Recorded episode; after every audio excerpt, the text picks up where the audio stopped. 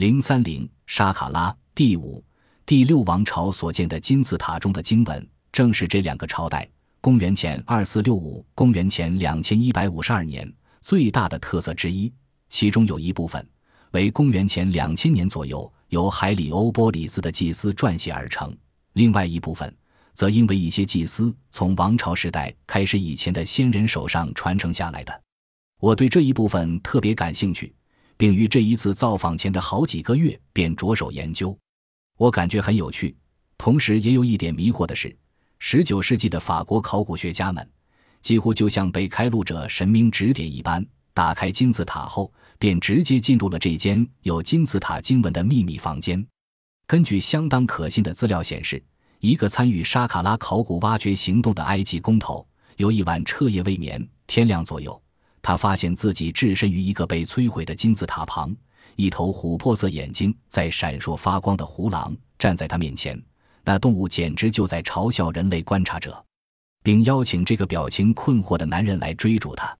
胡狼缓慢地往金字塔的北面行进了一会儿后，刚停住脚步一会儿，突然就消失在一个洞穴中了。这位好奇的阿拉伯人决定要一探究竟，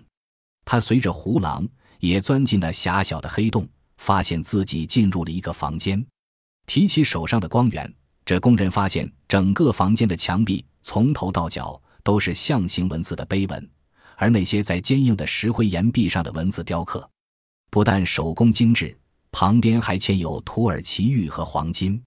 今天。要进入乌纳斯金字塔中雕满象形文字的地下室，必须从北面入口，并通过一条冗长的下坡走廊才能到达。这条长廊是法国的考古小组在那埃及工头的惊人发现后所挖掘出来的道路。地下室其实有两个长方形的房间，中间的隔间上开有一个相当矮的出入口。两个房间的屋顶都采用山形墙构造。上面画着无数的星星，将身体尽量缩成一团。通过长廊，桑莎和我先进入了地下室的第一个房间，再通过小出入口进入了第二个房间。一眼望去，便知道这是典型的木窖。乌纳斯王硕大的黑花岗岩石棺就置放于这房间的西端，而墙壁上的金字塔经文，好像在夸示法老的存在一般，包围着整个房间。面对着满壁的雕刻，我感到这些象形文字在直接对我们说话，而不像大金字塔通过朴素的墙壁谜样的数字拼图传达意思。但是他们到底在说些什么？我知道，就某种程度来说，这要看我们用的是哪一种翻译版本。金字塔经文因为使用了太多古代的字眼和引用了许多一般并不熟悉的神话。使得学者们不得不用大量的猜功来解读它们。不过，大部分的人都同意，伦敦大学古埃及语言学教授佛克纳 （Ralph Nona） 已过世的翻译本最为权威。佛克纳的译文，我曾逐行仔细研究过。他形容金字塔经文为现存资料中对古埃及宗教及葬仪保存最完整的文件，而且这种文件最值得信赖。是研究埃及宗教的学者最基本的资料。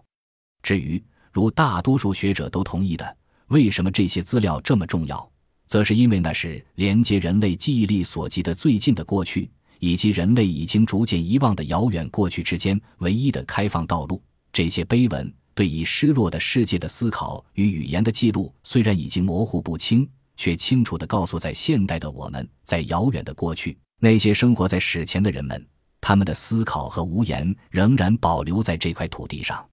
一直到现代的我们能完全理解为止。我们不能不同意这种感觉。经文显然传达的是一个已经失落的世界的模样，